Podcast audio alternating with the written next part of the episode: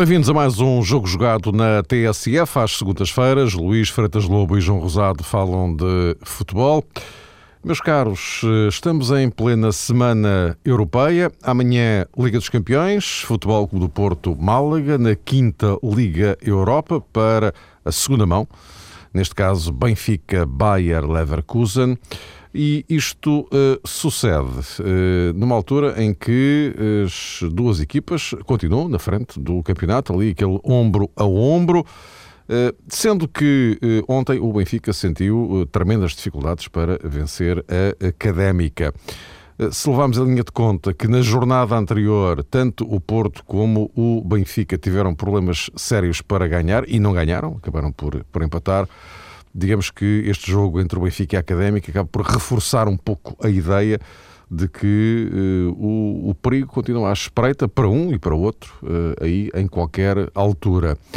Integrando isto nesta fase europeia, lembrando que uh, o Benfica jogou na semana passada na Alemanha, ganhou, volta a jogar agora, segunda mão, o Porto entra em ação amanhã digamos aqui um cruzamento de uma série de uh, fatores que acabam, no fundo, por reforçar aquilo de que vocês próprios têm falado aqui tanta vez, que é fevereiro, março é um período absolutamente crucial da uh, temporada e com reflexos diretos na luta pelo título.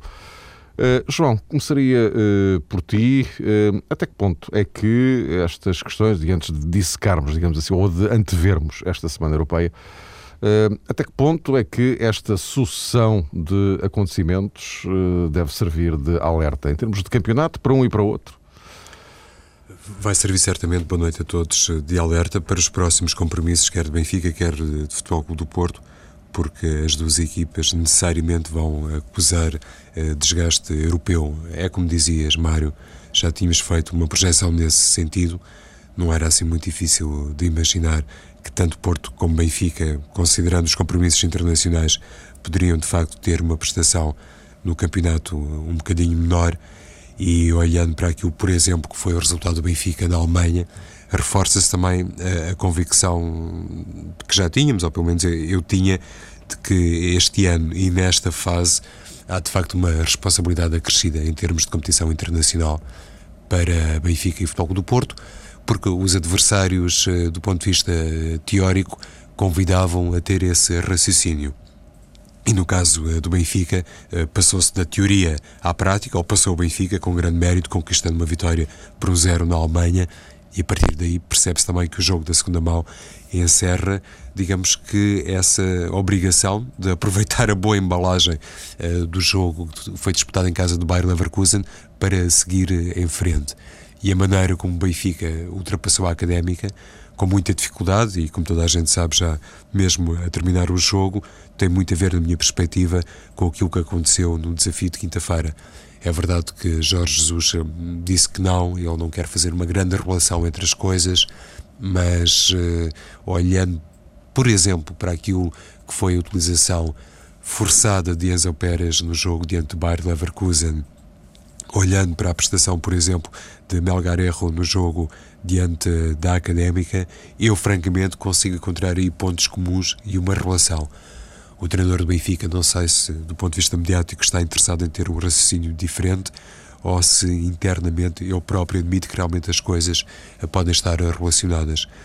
Também me parece que Jorge Jesus não mudou muito a equipa no jogo contra o Leverkusen, eh, por uh, obra e graça do Espírito Santo. Ele mudou porque, de facto, tinha a ideia que se utilizasse o 11 do costume, peça por peça, depois do jogo contra a Académica, poderia ter problemas ainda maiores.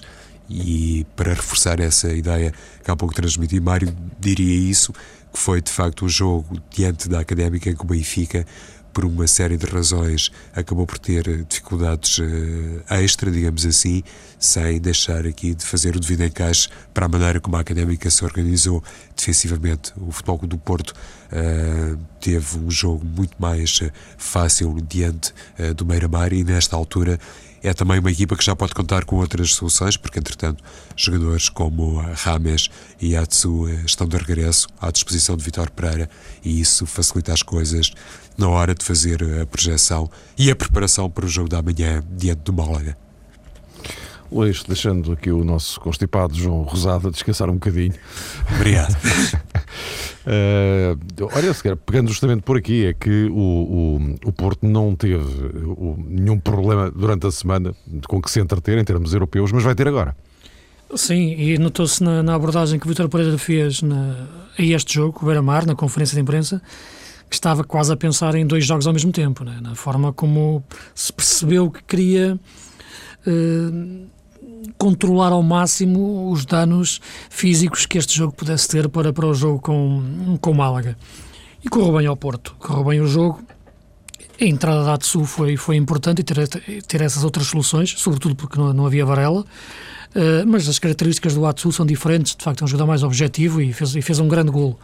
Uh, agora, também, olhando também para o caso do Benfica, os adversários foram, foram diferentes. É? Do lado do, do Porto, contra o Porto, Beira-Mar esteve numa postura demasiado passiva, a equipa não conseguiu nunca dar, dar, dar ideia que poderia discutir hum, o jogo e por aí o resultado, e portanto sentiu-se que o Porto mesmo jogando num ritmo baixo, iria chegar ao golo. No lado do Benfica foi diferente.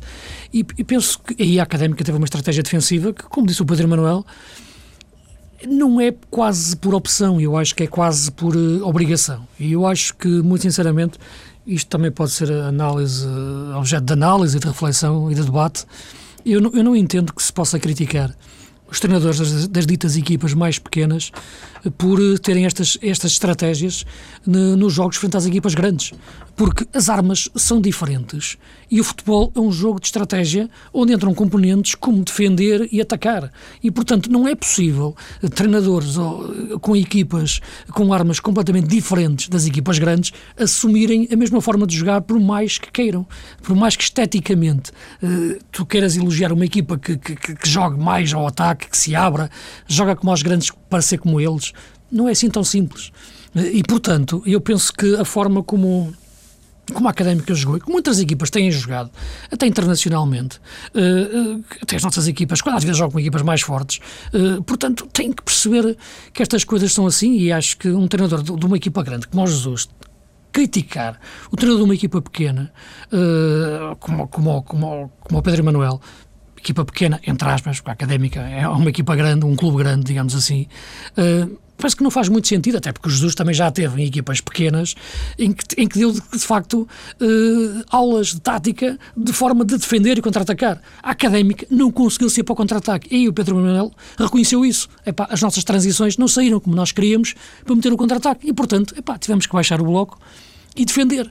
E, portanto, isto é, é, é, o futebol, isto é que é bonito, é o futebol de estratégia e, portanto, é, a estética aqui não entra muito em, em equação. Uh, para dizer que eu acho que o que está aqui em questão, muitas vezes, quando nós dizemos que Benfica e Porto não jogam tão bem antes dos jogos com, com as equipas, uh, com, com, os jogos europeus, nos jogos, nos jogos nacionais, muitas vezes está relacionado com o ritmo de jogo. Isto é, vemos as equipas a jogar de forma mais lenta eh, e eu penso que eh, se formos criticar o jogo do Porto e do Benfica, frente à Beira-Mar e Académica, não foi tanto como jogaram, foi o ritmo em que jogaram. Um ritmo claramente mais baixo. Eu acho que isso nota-se menos no Porto, porque o Porto tem um modelo de jogo, de posse de bola, que é por natureza pausado, embora, claro, depois também tenha que meter alguma velocidade, mas não se nota tanto. Uh, eh, ou melhor, o modelo de jogo não necessita tanto da velocidade para ser eficaz, necessita mais da precisão do passo no momento certo. O, o, modelo de jogo do Benfica necessita mais de velocidade e sente mais a falta dessa velocidade quando ela não aparece. Uh, e, quando quer jogar num ritmo mais lento. E acho que foi isso que aconteceu no jogo com a Académica, sobretudo durante, durante a primeira parte. A equipa, jogando de uma forma lenta, não consegue colocar em prática o seu modelo de jogo e deixa o adversário crescer uh, com, em motivação e, e, em rigor tático para defender e torna mais complicado esta chegar a chegar ao gol, como se, como, como se, viu, como se viu ontem, em que teve algumas oportunidades, mas não teve muitas oportunidades. E, portanto, eu acho que a influência dos jogos europeus, desta vez, notou-se mais nisso. Não houve a tal rotação de jogadores que, que pudesse comprometer uh, a maior qualidade do jogo, digamos assim. O, os jogadores que não jogaram foi, foi por castigo, caso, sobretudo o caso do Matites, que se notou muito no Benfica, a falta de Matites uh, a pegar na bola, a carregar a equipa para a frente, a permitir que a equipa pressionasse mais alto, recuperar-se a bola em zonas mais adiantadas, manter sempre uma intensidade alta. Notou-se a falta do Matites. mas eu penso que aquilo que se notou mais em termos da Liga dos Campeões e em termos de Liga Europa, antes e depois, e no caso do, do, do, do Benfica é as duas coisas, no caso do Porto é só o depois que vai, que vai acontecer, foi um ritmo de jogo mais baixo. Uh, e acabaram por se safar as duas. O Benfica no último minuto, o Porto de forma mais tranquila, mas eu penso que o grande mérito no caso do Benfica foi a forma como a Académica defendeu. Outra questão é o caso do antijogo, isso aí é para condenar, mas é como o Pedro Manuel dizia, disse que dê 15 minutos de desconto, porque se entender que existiu esse, esse antijogo, mas não me pareceu que tivesse sido uma coisa assim tão, tão exagerada, sinceramente. E depois o, o Benfica teve um, um problema basicamente para mim teve a ver com a prestação do corredor esquerdo porque Melgarejo e Ola John jogaram na Alemanha e durante, penso que não estou a errar, uns 90 minutos, ambos. No corredor direito foi um bocadinho ao contrário. Salvio, diante do Leverkusen, é lançado apenas na segunda parte e Maxi nem sequer jogou. Mas a prestação do Benfica diante da Académica também ficou um bocadinho desequilibrada à conta disso. Conforme dizia o Luís, o estilo de Jorge Jesus, ou se quisermos, o estilo do Benfica, é muito mais eh, explosivo, é uma equipa que depende muito daquilo que é muitas vezes a produção, não apenas, logicamente, no futebol é impossível compartimentar, mas muitas vezes depende, é verdade, daquilo que é canalizado e da profundidade que revelam os corredores laterais. E o Benfica, diante da Académica, foi uma equipa que causou mais problemas, sobretudo pelo lado direito. Enquanto não apareceu Gaetano no jogo, o lado esquerdo do Benfica foi praticamente inoperante. Inclusive, há uma mudança que Jorge Jesus faz coincide com a entrada de Allan Kardec, passa Rodrigo para o corredor esquerdo e ele, enfim, talvez por uma questão de um pouco desadaptação ao lugar, não sei inteiramente estranho para Rodrigo, mas a verdade é que há muito tempo não jogava lá, até teve ali duas ou três jogadas seguidas bastante infelizes, que deixou a bola sair pela linha lateral. Mas também, também não esteve muito tempo. Não esteve muito tempo, mas, mas foi um ensaio. Depois, foi uma primeira medida de Jorge uhum. Jesus sim, sim. antes de se socorrer de Nico Gaetan. E a académica, percebendo isso, lá está, relevando a tal inteligência defensiva, também deu sempre ordens a Pedro Emanuel para que os defesas laterais fechassem bem a zona interior. Isso permitiu muitas vezes ter a tal densidade no eixo que a Académica soube revelar, porque também o Wilson Eduardo e Marinho foram dois jogadores que funcionaram um pouco atrás. As dificuldades que falava o Luís da Académica sair uh, rápido para o lance contra-ataque tem muito a ver com isso. O desgaste, já agora que falamos em desgaste, a Académica também teve esse desgaste mental e, e essa obrigação de fazer muitas vezes aquele trabalho de apoio por parte dos flanqueadores isso acabou por limitar depois bastante Wilson Eduardo e Marinho, que já não tinham forças para chegar ao meio campo do Benfica e surpreender inclusivamente nos últimos metros. Nessa perspectiva foi um trabalho excessivamente focado, já agora dou a minha opinião sobre isto, no âmbito defensivo, com a académica a esquecer-se da outra vertente. Mas daí até poder ser criticado Pedro Emanuel, criticado negativamente por causa disso, vai um passo que, na minha opinião, é necessário também respeitar. Muito bem. Uh, diz, diz só... Não, porque eu acho, eu acho que, que, que não foi a intenção do Pedro Manuel jogar assim. Ele não conseguiu, foi jogar de outra forma. Acho que o Benfica pressionou e não conseguiu nem o Wilson, nem o Marinho, nem depois o Edinho, não conseguiram, não conseguiram sair nunca, porque a equipa com o Bruno China e com o Keita eh, muito atrás, o Cleiton não pegava no jogo e, portanto, a equipa não conseguiu sair nas transições rápido para, o contra-ataque. A equipa é muito forte, uh, mas não o conseguiu fazer por mérito do, do Benfica e teve que fazer o seu jogo defensivo. E eu acho que o futebol é isto. Eh, e, portanto, sempre foi, desde há 50 anos, desde há 100 anos e nos próximos 100, vamos morrer todos e vai continuar a ser. Há equipas grandes, há equipas pequenas, as equipas grandes atacam mais, as equipas pequenas defendem mais. E, portanto, nunca conheci o futebol de outra forma e, portanto, os treinadores mudam. Estão uma vez numa equipa grande, estão outra vez numa equipa pequena e são obrigados a jogar de forma diferente. Eu acho hum. que pensar de outra forma é muito complicado em termos, em termos gerais. Às vezes acontece um pouco o contrário, mas não, não é regra, como é evidente. Luís, vamos olhar então, começar já por olhar para esta semana uh, europeia, uh, por ordem de entrada em cena, Porto Málaga. Uh, o que parece? Primeira mão? Podemos levar isto em linha de conta, não é? Sim, é essa questão, primeira mão, Aliás, dois jogos. O, o, o, Domingos, ainda hoje, a TSE falava com ele sobre, sobre isso e ele dizia que não, não acreditava que ficasse tudo resolvido na primeira mão. Não, não, é, não é eliminatória para isso. Embora achasse que o Porto tem uma, há uma certa apetência para conseguir ultrapassar este Málaga, mas que dificilmente ficaria tudo resolvido agora. Vamos ver. É um jogo. Este Málaga, não acho que o Málaga seja uma equipa muito forte em termos defensivos. Isto é, não acho que seja uma equipa que. Isto é uma equipa que comete erros a defender, na minha opinião. E é uma equipa que tem jogadores que não sabem estar em campo sem atacar. Pelo que nunca poderá ser uma equipa muito defensiva uh, no Porto, ou pelo menos uma equipa daquelas que baixe muito as suas linhas, isto é, que coloca o meio campo encostado à defesa e espere atrás durante 90 minutos jogadas de contra-ataque. Portanto, acho que vai ser uma equipa, pelos jogadores que tem. Tem o Isco, que eu acho que é um jogador fantástico, tem, tem o Joaquim, que é rápido, tem como nós, o Saviola, tem o Roque Santa Cruz, tem, tem o Portilho, tem jogadores que sabem jogar muito bem quando tem espaços para contra-ataque. Uh, agora, aquilo que me parece é que o Porto tem que cada vez mais puxar os seus galões do meio campo neste jogo Cada vez, mais, cada vez mais eu penso que estes jogos são decididos no, no meio campo. Falei-te muito no ataque e na defesa agora, mas eu acho que é no meio campo que o Porto tem, tem que agarrar o jogo com, com o Lutz e com, e com o João Moutinho. Uh, vamos ver, eu acho que o Porto tem tido alguma dificuldade em relacionar da melhor forma o jogo forte no corredor central que tem com o jogo nos flancos. Isto é, o melhor Porto pelos flancos é quase sempre um Porto com os laterais a atacar, não é? e, e, e, tem que ter algum cuidado em face do que eu disse há pouco neste jogo em relação ao que são os extremos do, do Málaga, embora o Isco não seja um extremo, aparece muitas vezes nesse, nesse lado e pode criar esse problema. Portanto, isto é basicamente aquilo que eu acho que, que, pode, que pode ser o jogo. Eu acredito que, que um jogador como o Jackson Martínez pode ser muito, muito importante para entrar no meio do, daqueles centrais do, do Málaga, sobretudo eh, fazer dançar um pouco o Wellington, uh, porque eu acho que são centrais eh, duros, de rins, e acho que um jogador rápido a virar, como, como o Jackson, e a desmarcar-se, pode criar alguma diferença neste jogo. Agora concordo com, com, com, o Domingos, com o que o Domingos dizia hoje em relação a isso, que é eliminatória para ir para, para, para a segunda mão, mas se o Porto não levar daqui uma vantagem, será muito complicado dar a volta no jogo da segunda mão. Sobretudo não sofrer golos, não é?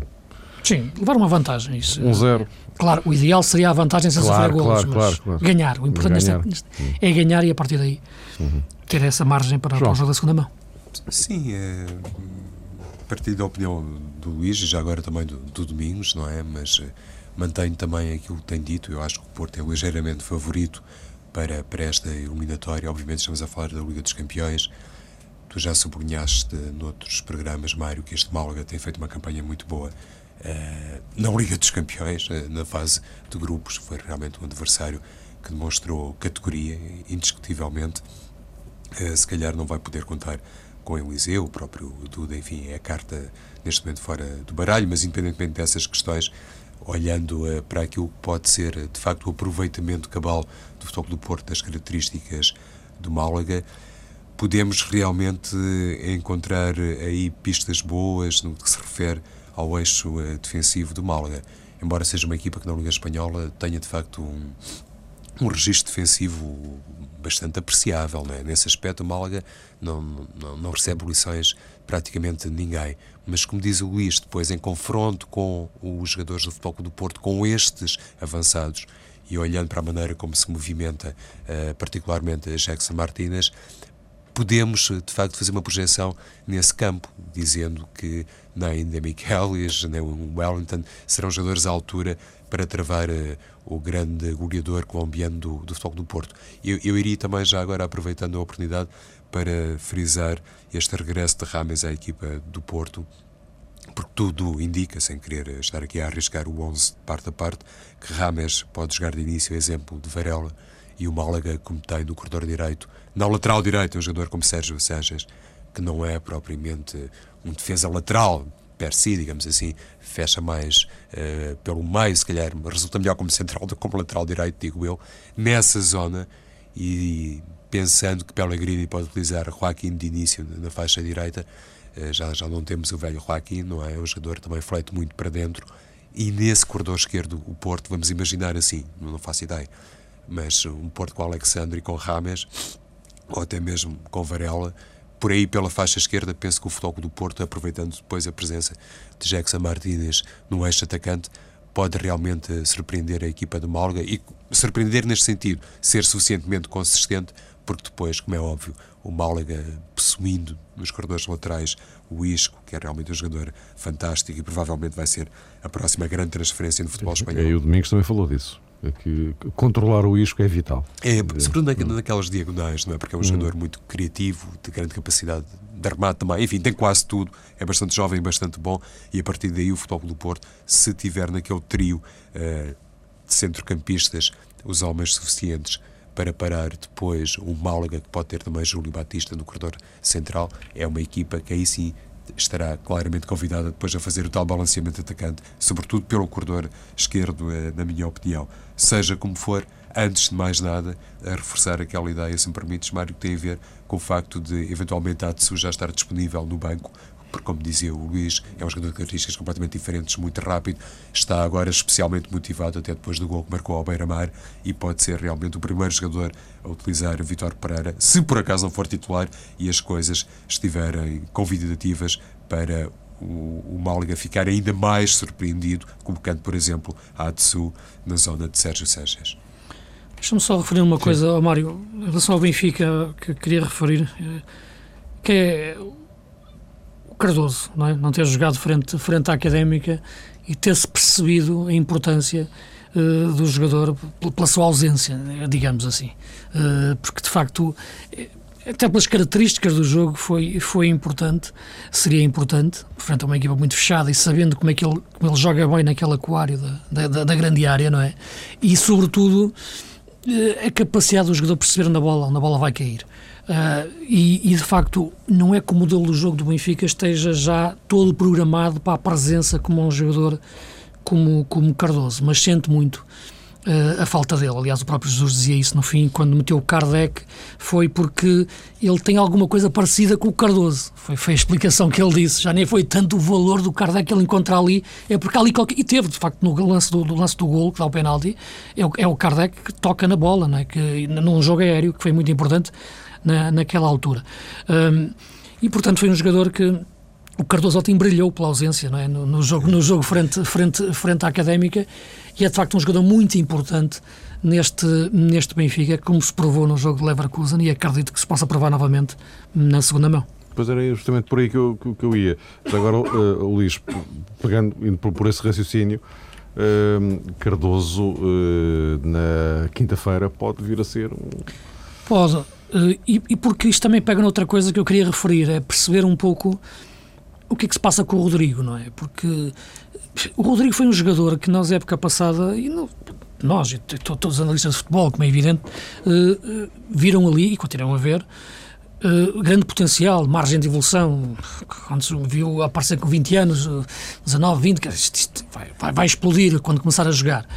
Mesmo quando foi emprestado, pensou-se, quando tendo o Bolton, pensou-se, se estivesse cá já estava a jogar. E de facto, há ali um momento, eu já não vou outra vez à pancada que ele levou do Bruno Alves no jogo com, com, com o Zenit, porque depois disso já, já nasceram, o sol já, já nasceu muitas vezes em muitos dias, né? e, e portanto eh, há qualquer coisa que terá travado um pouco, estará a travar um pouco a evolução do Rodrigo. O Jesus que trabalha com ele no, no dia a dia poderá dizer mais isso, ou, porque penso que há ali qualquer coisa que se, passa, que se passa com ele, não sei se é uma questão tática, se é uma questão técnica, se é uma questão mental, serão, serão as três juntas. O jogador não está com o mesmo poder de explosão. Não sei se terá agora com massa muscular a mais do que tinha no tempo anterior. Ele está um jogador diferente.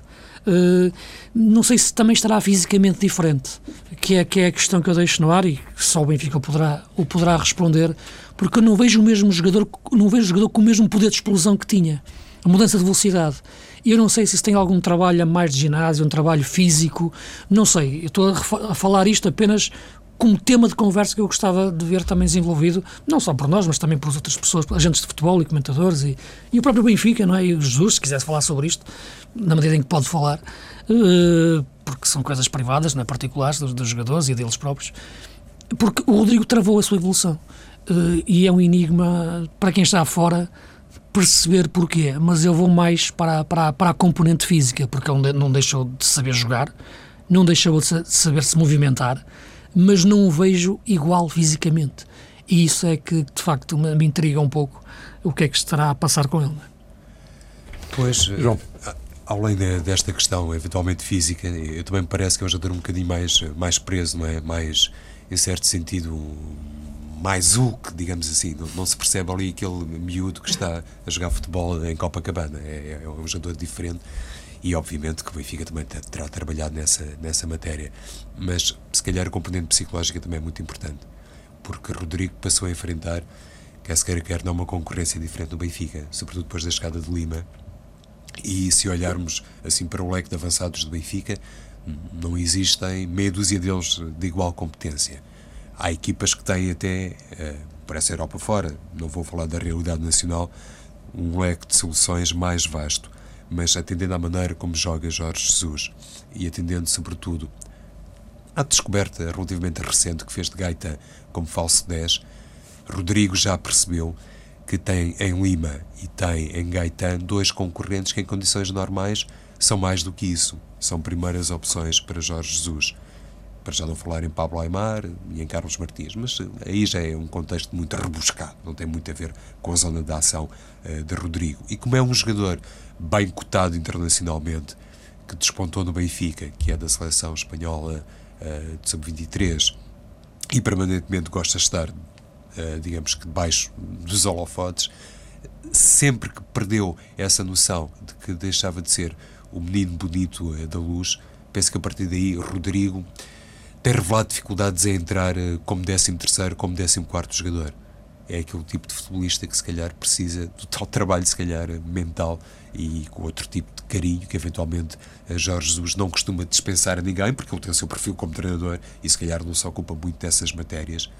Há treinadores que dedicam muito tempo a isso. Provavelmente Jorge Jesus prefere outras vertentes do treino e da preparação e se calhar o Rodrigo ressente-se um pouco disso. Bom, meus caros, eh, em relação à Europa estamos conversados. Benfica favorito para passar a eliminatória, sobretudo depois do triunfo na Alemanha. Eh, Porto com uma tarefa complicada, mas a qualificação é claro que é possível. E eu propunha-vos olharmos agora para os Leãozinhos. Eh, uma equipa, eu não, não chamaria uma equipa surpresa do Sporting, eh, frente ao Gil Vicente, se calhar mais uma equipa que deriva das circunstâncias. Mas o que é verdade, eh, Luís, é que eh, uma mão cheia de, de jovenzinhos, de jovens jogadores do Sporting escolhidos por Jesualdo para este embate que acabou por terminar bem para o Sporting, apesar daquelas peripécias todas, a ganhar por 2-0, depois 2-2, mas sim lá pingou 3-2. Agora, eh, mas eh, se calhar mais interessante seria eh, centrarmos a vossa análise no significado disto, não é? Nós sabemos, sabemos que isto foi um bocado fruto das circunstâncias, mas o que é verdade é que Jesualdo parece estar aqui a traçar um caminho. Sim, eu penso que foi fruto das circunstâncias no, no caso do, dos centrais, não é?